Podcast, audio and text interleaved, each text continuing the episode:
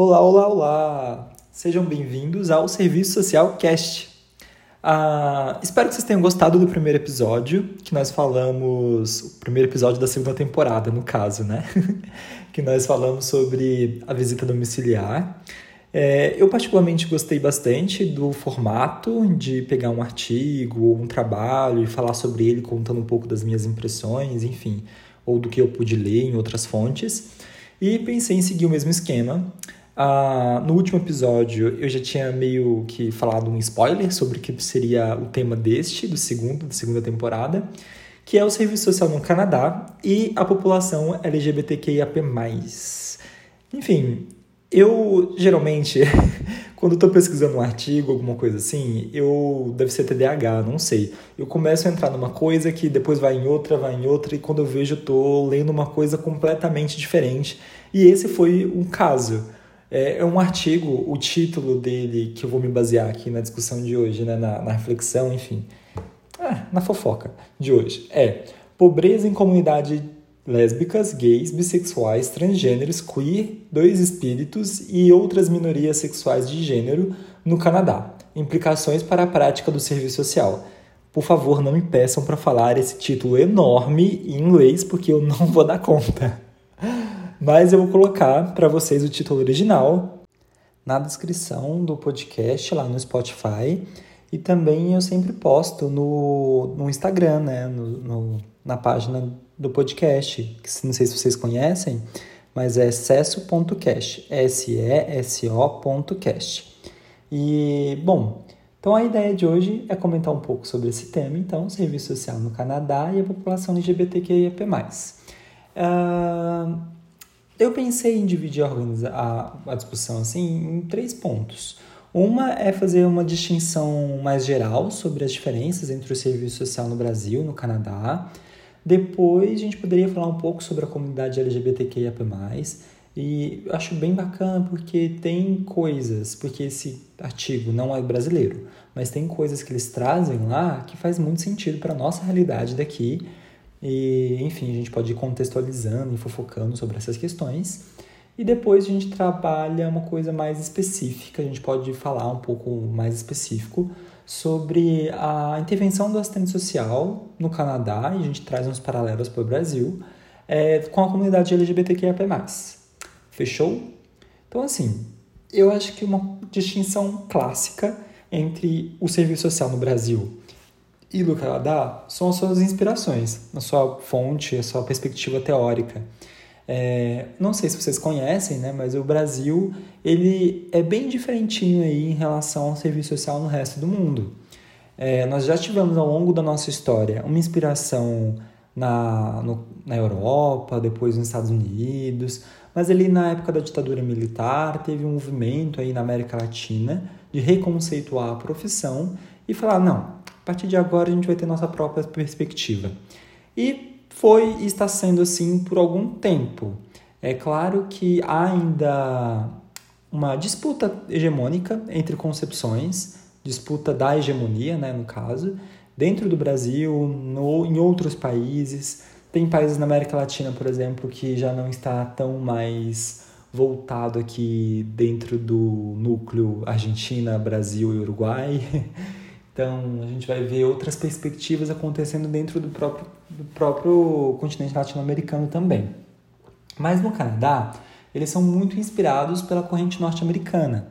É, lá no Canadá, e assim como nos Estados Unidos, eles têm uma mesma instituição onde faz o licenciamento dos futuros assistentes sociais. Então, sei lá, vamos supor que eu me formei no Canadá em serviço social e aí eu quero atuar enquanto assistente social. Então eu tenho que me inscrever nesse conselho como se fosse um Cefes, assim. Para quem não sabe, o Cefes é um conselho profissional federal de serviço social aqui no Brasil. Eles têm um conselho assim geralzão também, onde você se candidata a uma prova, eles você tem que passar nessa prova como se fosse uma OAB, e aí sim você está licenciado para atuar enquanto assistente social. E essa mesma instituição, ela oferece esse exame para o Canadá e para os Estados Unidos. Então eles têm perspectivas muito parecidas, né? Até a mesma prova, se eu não me engano. Então, enfim, é, eles vão partilhar então de, das práticas, da visão, das concepções, mas no mundo também, assim, mesmo nesses países que são bem diferentes do Brasil, e eu vou explicar logo mais por que, que é bem diferente, é, eles também têm outras vertentes, sabe? Disputa de correntes. Assim como nós temos aqui no Brasil, nós temos uma, uma versão considerada crítica como hegemônica, no, nos outros países eles têm uma versão às vezes mais tradicional e, uma, e umas vertentes críticas que tentam disputar alguns espaços. E esse artigo que eu estou me inspirando para discutir aqui com vocês hoje, esse tema, ele vem de uma perspectiva crítica, por mais que seja crítica ainda bem distinta do que nós aqui temos quanto referencial, mas que é bem interessante de ler. Eu sempre gosto de sair lendo as coisas diferentes e tentar entender o que está rolando aí ao longo do mundo, das perspectivas, etc.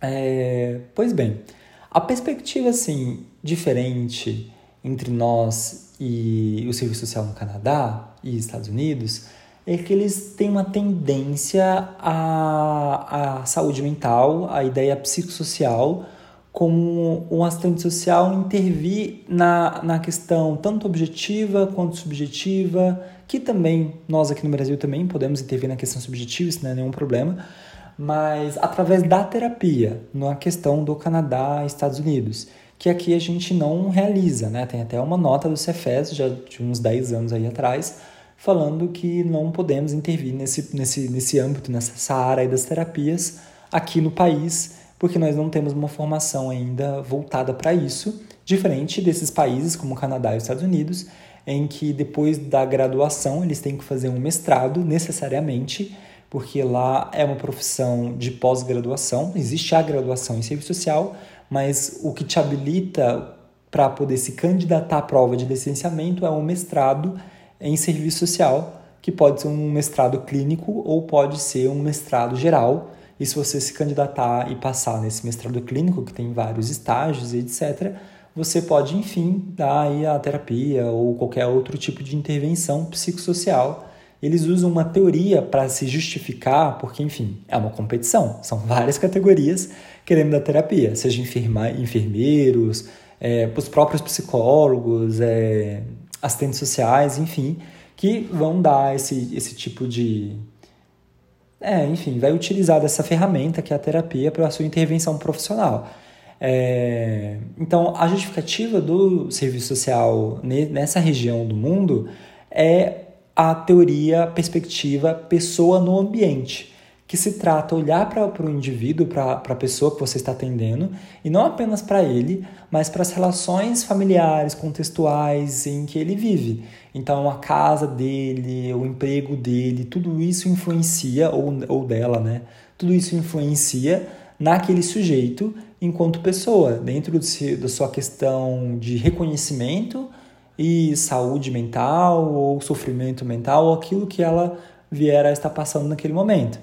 Então, é, é uma prática, uma intervenção, uma forma de intervenção interessante, mas que também foi construída de uma forma muito distinta da gente aqui no Brasil. É, principalmente nos Estados Unidos, é, o serviço social ele foi muito moldado pelas consequências da guerra. Esse não é um, um podcast sobre os Estados Unidos, né? Mas como a gente tem que tratar sobre o Canadá, a gente acaba entrando nesse assunto. É, então, assim, vinha a galera da guerra, depois que terminou tudo, com um monte de estresse pós-traumático, umas questões tipo um negócio de choque, assim, sabe? Que elas ficam remoendo tudo aquilo que ela viveu dentro do, do processo ali de, de guerra e não tinham profissionais ali na, no, quanti, no quantitativo necessário para atender toda essa população incluindo as políticas sociais norte-americanas, elas vieram muito dos veteranos de guerra. Então, eram veteranos que depois voltavam para suas casas é, com o uso de substância psicoativa muito alta, que acabava ali perdendo um pouco o rumo ali da, da sua própria condição de preservação da sua vida, das suas relações familiares. Isso prejudicava muito essas pessoas e essas famílias. Então, quando eles vieram no pós-guerra, teve que ter uma intervenção ali em massa de várias categorias profissionais e o serviço social entrou nesse âmbito e aí começou a se esgueirar ali mais para o lado da saúde mental, é, mas trazendo essa ideia da pessoa no ambiente para poder ampliar as questões sociais em volta da saúde mental também.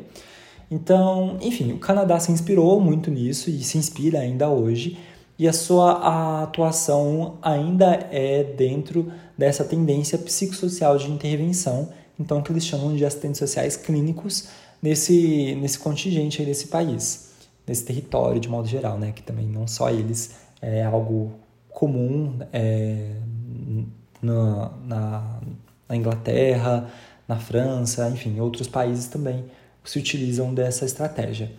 É, bom, e aí eles também vão apontar uma outra questão que eu achei bem importante para a gente até conversar aqui, porque nós estamos num país onde também tem indígenas, assim como o Canadá. E teve uma notícia há um tempo atrás deles descobrirem-se em várias ossadas de crianças indígenas é, numa instituição de acolhimento de crianças. Porque foi uma prática comum no mundo inteiro em que os assistentes sociais estavam envolvidos nisso de deslocamento de crianças, principalmente crianças consideradas aí na margem da sociedade, pobres, e incluindo as pessoas indígenas, porque tem um processo de colonização dessas pessoas em que você tira a criança delas e tenta colocar uma outra cultura nelas, uma cultura aí do, do povo que se acha hegemônico e, e enfim, mais poderoso, etc. Então, é, esse artigo ele vai colocar uma responsabilidade histórica da profissão nesse processo de colonização dos povos e da comunidade indígena. E é algo que aqui no Brasil também aconteceu muito. Não necessariamente, não sei dizer se pelos assistentes sociais, não tenho fontes históricas sobre isso, mas é muito comum você ver registros sobre é, instituições religiosas. E se a gente fazer uma breve raciocínio, uma breve conexão entre essas coisas, aqui no Brasil, no começo, todos os assistentes sociais eram muito voltados para a vertente religiosa e caritativa, para o endemismo, todas essas questões.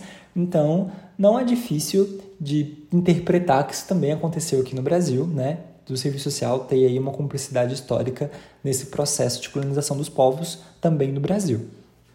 Mas eles pontuam isso como uma questão que não só caracteriza o serviço social naquela região, mas também vai trazer outros elementos na hora de falar sobre as pessoas LGBTQIAP+, dentro da comunidade indígena.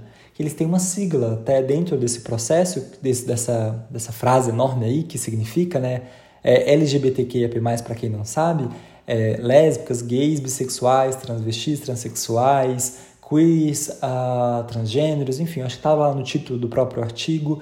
É, e, e tem o dois espíritos. Esses dois espíritos vêm da comunidade indígena, de pessoas que não se consideram é, heterossexuais, mas não são necessariamente também homossexuais, enfim, tem uma, um processo de interpretação da própria cultura indígena, então se reconhecem enquanto dois espíritos. E, e, é bem interessante, né? Eu não conheço muito ainda. Um dia talvez eu quero me aprofundar um pouco mais sobre essa, essas possibilidades de, de sexualidade, enfim, de cultura e tudo mais. Uh, pois bem, então isso, todo esse contexto histórico de diferenças vai caracterizar o serviço social no Canadá. E que é bem bacana, né? Porque, enfim, acho que talvez a gente está tão acostumado a trabalhar aqui dentro do Brasil que a gente nem percebe que existem outras formas de, de ser assistente social, né?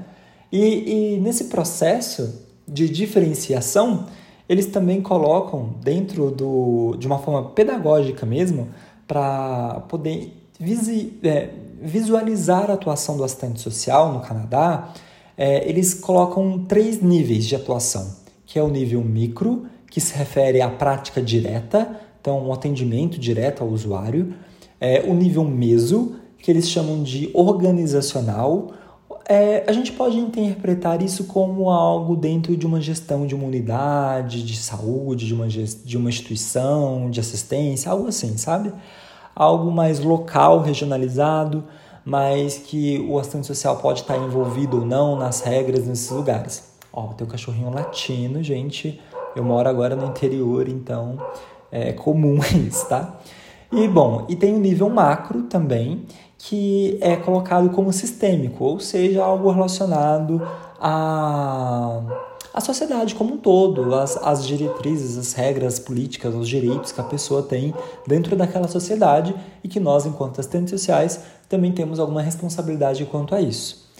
Tem pessoas, já li artigos aqui no Brasil, em que vai criticar essa distinção entre micro, meso e macro, falando que isso é uma forma de fragmentação do trabalho do assistente social, da interpretação de como funciona o trabalho. É, mas há outros autores ainda que vão argumentar que isso é apenas uma forma pedagógica de visualizar as frentes de intervenção que por muitas vezes, e na maioria das vezes, estão interligadas. Ou seja, é, elas, ao mesmo tempo que você está ali praticando a micro, você também está na maso, está na macro, etc. Então você não está excluindo as demais, mas você está enxergando todas. E a importância de enxergar todas é para que você não ignore, mesmo sem a intenção, algum desses processos, algum desses níveis de atuação.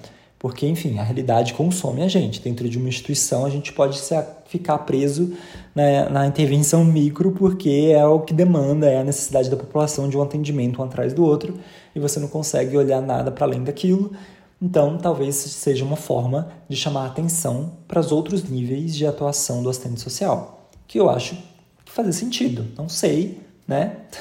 Enfim, não me julguem caso vocês tenham outra interpretação, a gente pode discutir juntos sobre isso. Mas, enfim, vamos seguindo também. Ah, aí, falando um pouco sobre a realidade da população LGBTQIAP+, é, a gente, provavelmente vocês já conhecem bastante coisas, principalmente se você for estudante já de serviço social, tem várias disciplinas em algumas universidades e instituições em que nós vamos aprender sobre isso. Então, nós vamos aprender sobre o movimento social, sobre a sigla, sobre a realidade, sobre os desafios que essa comunidade enfrenta. Mas tem algumas coisas diferentes aqui que eu nunca tinha ouvido falar. E eu não sei se vocês já ouviram, então eu falei, ah, vou trazer, né? Vamos discutir aqui junto, vamos conversar, vamos fofocar junto sobre isso. E aí ele coloca os autores aqui desse artigo, junto com outros trabalhos também, que chama o mito da riqueza gay. Assim, eu nunca ouvi falar sobre isso, né? No que, que consiste? Teoricamente é uma noção infundada de que os homens gays brancos são ricos em virtude de terem acesso a rendimento, a escolarização, a emprego, é, a herança, etc. Mas que não necessariamente é algo real, né? É, acho que nós podemos ver que nem todas as pessoas brancas, por exemplo, são, são herdeiros é, e, e têm acesso a, a tudo, né? É claro que os níveis de acesso ali, dependendo da população são distintos e nesse trabalho a gente vai falar um pouco sobre isso, mas a ideia é de que você pegar esse pequeno pedaço de um grupo e generalizar para todas as siglas. Isso é o mito da riqueza gay é quando você usa então esse mito para falar que todo mundo da comunidade LGBTQIAP+, é rico e não precisa se preocupar com questões materiais, porque já tem isso acessível. E é, é bem preocupante né, pensar isso, porque talvez numa realidade do Brasil a gente meio que sabe que isso não é real, né? Mas eu não sei dizer se outras pessoas possam interpretar dessa forma, porque eu, enquanto homem gay, eu entendo que isso não é realidade mas talvez uma outra pessoa que parte de um outro ponto de vista, de, um, de uma convivência, de um círculo social ali mais heterocentrado, possa ter essa interpretação na hora de atender e conversar com uma pessoa que seja da, da comunidade LGBTQIAP+. É, e aí eles vão falar também que a comunidade LGBTQIAP+, de modo geral, elas se sentem menos conectadas e ligadas às instituições escolares do que seus colegas heterossexuais do sexo masculino. Então, isso também vai traduzir numa, numa desigualdade de escolaridade ou usar a escolaridade como uma forma de ascensão ali, enfim, de classe, de classe não, né, impossível, mas enfim, uma ascensão de renda, talvez. É... Pois bem, aí tem um artigo que depois eu fui pesquisar paralelamente para tentar entender um pouco melhor sobre isso, que vai falar uma coisa bem, bem, bem, bem bacana. Ele chega à conclusão de que a comunidade LGBT, em geral, é menos seguro financeiramente do que seus colegas heterossexuais e cisgêneros.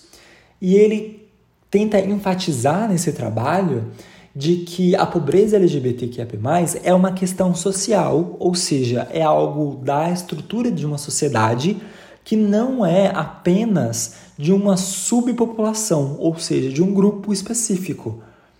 Não é apenas é, de uma sigla, não é apenas de uma letra daquele, daquele grupo. Ele faz parte de uma estrutura de uma sociedade. Então, é, combater esse mito da riqueza gay é importante para você não naturalizar que todas as pessoas da comunidade LGBTQIA+ possa estar tá numa situação exclusiva onde ele é pobre por outras razões e não necessariamente por condições da sociedade que vai tirar o acesso dele de várias questões por ser LGBTQIA+, então uma questão mais estrutural. É, mas enfim, outras, outros processos também de ou de você achar que só por ser gay, esse mito da riqueza gay, ele vai ter acesso a tudo. Bom, aí o trabalho vai falando sobre outras especificidades, como por exemplo, da galera de imigrante, que em alguns países, o Brasil, a gente pode dar um exemplo clássico disso, é o país que mais mata transexuais e travestis do mundo. Então, é como é, é, é normal, não normal, mas assim, uh, é fácil de você imaginar uma pessoa que seja trans querer fugir do Brasil, porque enfim, aqui ela pode ser morta ou morto. Então ela precisa ir para um outro lugar onde ela possa se sentir mais seguro. E, e, e talvez um país aí da, da economia central do capitalismo mundial pode ser uma, uma possibilidade de, de segurança. Né? Mas nesse artigo eles comentam que essas pessoas que vêm imigrantes LGBTs, elas têm uma tendência a aceitar o desemprego ou o subemprego é, de uma forma mais fácil do que as outras pessoas, porque se elas voltarem para os países de origem delas, elas podem ser mortas, ela é um, é um país hostil para a comunidade LGBT. E também eles identificaram que homens negros gays têm uma tendência a receber menos do que homens gays não negros. É, e eu acho que isso faz dentro de uma estrutura de, do racismo mundial mesmo, que em todos os aspectos isso é uma realidade, seja entre mulheres e homens negros é, heterossexuais e, cis, e cisgêneros, mas que também afeta dentro da comunidade LGBT, então não está a parte disso tudo. É, e aqui eles colocam outras questões, como por exemplo jovens LGBTs que vivem em situação de rua, eles têm um desempenho pior em saúde física e mental. Eu acho que só por você não ter um teto na sua casa, isso é comum, mas eles colocam isso como uma forma de comparação entre os heterossexuais e cisgêneros estão na mesma situação. Então, LGBTs é, e héteros que estão em situação de rua, é, os LGBTs ainda podem ter uma questão pior em relação à saúde física e mental pela desproteção, pelo preconceito em que eles vivem dentro desse ambiente mais não é um ambiente necessariamente, né, dentro desse convívio mais exposto à, à violência, à desigualdade, enfim. Então eu acho que é bem, bem, bem, bem interessante a gente refletir sobre como que a desigualdade e como que nós, assistentes sociais, podemos olhar e interpretar essa desigualdade quando nós estamos atendendo uma pessoa LGBTQIAP+, e para além de entendê-la apenas como uma massa unificada de LGBT, mas entender as particularidades de cada uma dessas pessoas. Né? Então, a, aqui tem, tem umas questões bem interessantes também, por exemplo, sobre idosos. E aí a gente está falando então sobre as fases de vida dessas pessoas, em que vamos ser sinceros, né? Infelizmente, na nossa sociedade, a gente tem uma tendência a invisibilizar a sexualidade das pessoas idosas. Tem uma série que eu amo, amo muito, chama Grace Frank, não sei se vocês conhecem.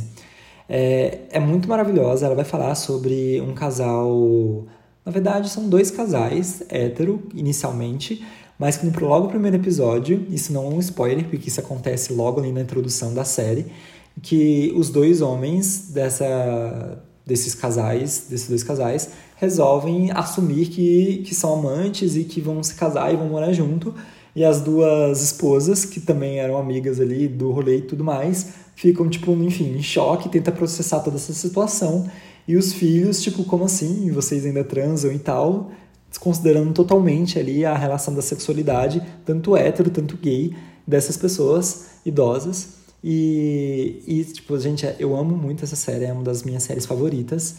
E ela é muito engraçada ao mesmo tempo também, então, enfim, super assistam, tô indicando. É, e ao mesmo tempo se reflete enquanto você ri, então é a melhor parte.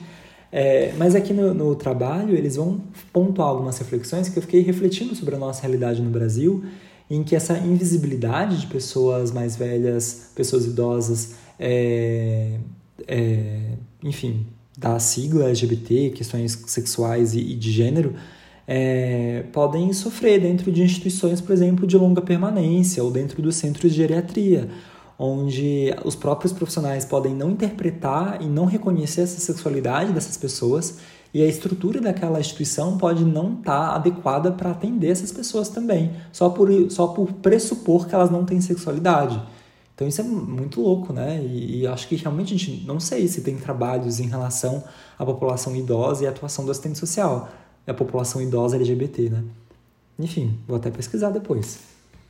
Ah, e aí eles vão falar um pouco também sobre mulheres, é, que a gente já tem uma sociedade machista, onde essas mulheres elas são tem várias barreiras em que elas não conseguem acessar emprego e renda é, da mesma forma como os homens acessam. Então, quando você pensa em um casal lésbico, ou seja, duas mulheres, vai ter uma dificuldade ali de, na, na, na formação da sua família de ter uma renda potencialmente mais difícil do que outras membros da nossa sociedade. E esse desafio da, das gerações, das vidas e, e, e do processo é, de vivência mesmo, de formação de família, de, enfim, de se assumir enquanto gay, LGBT, e isso pode trazer consequências financeiras para essas pessoas. Ah, bom, então o artigo meio que pincelou isso tudo e eu achei tudo muito interessante, porque eu acho que não, era, não dava para não falar sobre tudo isso. E a gente precisa pontuar para poder pensar em como que o serviço social, então, pelo menos o serviço social canadense, como se trata aqui o tema desse episódio, iria ou vai ou está atuando é, dentro dessa problemática, dentro dessas questões sociais envolvendo as populações LGBTQIAP+, e dentro desse nível de atuação que eles sugerem, né, que é o micro, meso e macro. Então eles vão colocar que dentro do nível micro é, é necessário desafiar esse mito da riqueza gay, porque isso inviabiliza a desigualdade que essas pessoas possam estar sofrendo, e por conta do, da sua própria característica de, de intervenção psicossocial, você pode, você, no caso, o, o assistente social lá, que está dando a terapia e tudo mais, ele pode ignorar, aqui o próprio artigo está comentando sobre isso, não sou eu, não é o Eduardo, é a própria canadense que escreveu sobre isso, que existe uma tendência desses profissionais ignorarem questões é, de uma assistência direta e material, como a questão da habitação, do emprego, da educação, da renda, por conta não só do mito, mas também porque instituições e espaços de saúde mental em geral, que se usam da psicoterapia, é, podem dar uma prioridade muito grande para os aspectos subjetivos e questões mentais e, e não necessariamente entender o meio como eles né, se colocam é, para interpretar ali a realidade da pessoa. E, e a, o mito da riqueza gay acaba né, complementando isso que você não precisa se preocupar com as questões objetivas porque teoricamente você já, se, você já pressupõe que ela já tem acesso. Então você vai lidar com questões, por exemplo, de é, marginalização, é, dificuldade de criar vínculos, sem pensar que essa pessoa talvez não tenha nem para onde ir depois do meu atendimento, é, ela vai ficar na rua, então como que ela pode ter sequer uma saúde mental umas, sem condições mínimas de viver, né? É, eles vão colocando outras questões também, como por exemplo o assistente social presumir que todos os usuários que eles atendem são héteros, então isso normaliza a invisibilidade da pobreza e das condições e das necessidades da população LGBTQIAP+. E depois eles partem para o segundo nível, que é o nível meso, ou seja, o organizacional.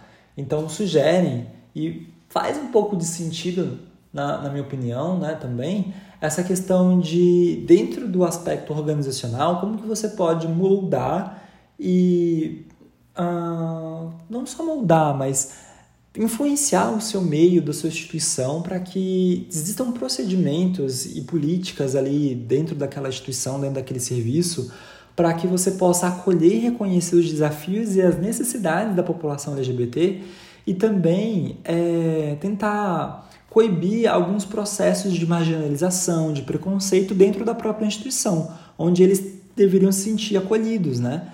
É, então, como que você pode criar um vínculo com aquela comunidade se dentro daquele espaço ele está passando por um processo de, de preconceito, né, de marginalização?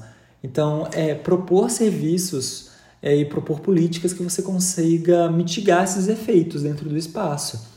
Se a gente pensar na realidade do Brasil, onde tem muitas, muitas pessoas que, que são expulsas de sua casa só por serem quem são, só por serem LGBTs. É, então, por que a gente não está pensando em casas de acolhimento de LGBT? Alguns municípios eu sei que até existem, mas assim, não é uma política nacional, é uma coisa muito local e regional de determinados espaços. É, e, e, tem que analisar aquela realidade, aquele contexto, aquela necessidade, aquela demanda. Mas, de fato, é, é uma questão que a gente precisa dar uma, uma luz, uma atenção maior sobre isso. Bom, e criar espaços também, né, que permitam que essas pessoas possam se apoiar e, e, incentivar a participação política mesmo, participação dentro da dinâmica daquela instituição. Então, por mais que eu, enquanto um trabalhador daquela instituição, pertença à mesma comunidade que, que as pessoas que eu estou atendendo, eu vou ter vivências muito diferentes. E essas pessoas que estão procurando o meu atendimento, eu estou procurando atendimento naquela instituição, elas podem ter outras sugestões que eu não estou enxergando e que podem auxiliar nesse processo de acolhimento. Então, criar não só parceria com os movimentos sociais e com outras organizações dessa comunidade, mas trazer os membros da comunidade para se envolver diretamente com o processo da instituição. Então, isso está dentro do que é discutido no nível meso, né? E aí tem o nível macro, que é o último, que, vão, que vai discutir a intervenção e atuação do assistente social no Canadá e nos Estados Unidos, enfim é, que é o nível que você vai falar sobre sistemas, burocracia. Quando a gente fala burocracia, não estou falando, por exemplo, ah, um documento que eu preciso acessar alguma coisa. Burocracia, estou falando de norma, rito, coisas dentro de uma instituição que faz ela funcionar de uma determinada forma, é, ou dentro de uma sociedade. Então, se a gente pensar em burocracias maiores, sistemas maiores, a gente ponderar o direito ao casamento gay, o casamento é uma burocracia porque é uma, uma regulamentação que te permite acessar alguns direitos. É, então, defender o casamento gay, defender o casamento LGBTQIA+, como um todo, né? não, não só o gay, mas é uma possibilidade dentro do nível de atuação do assistente social, no nível macro, de apoiar e, e de atender essa população essa comunidade de modo geral. Ser contrário à cura, vulgo, é, tortura gay, também é um posicionamento necessário para que uma categoria que se coloque enquanto é, promotora da justiça social, como que é, como é, é assim que eles se definem, os assistentes sociais no Canadá, é, precisam re realizar, precisam fazer de fato é, promover nesse espaço. Então, eles vão usar um termo que chama capital social. Eu conheço esse termo através de, de um autor francês, que eu esqueci o nome dele, gente. Eu acho que é, é o Bourdieu. Deve ser. Depois eu coloco para vocês direitinho aí na descrição, se não for esse autor. É, mas ele vai falar sobre os capitais que existem dentro, tipo capital simbólico, cultural, etc.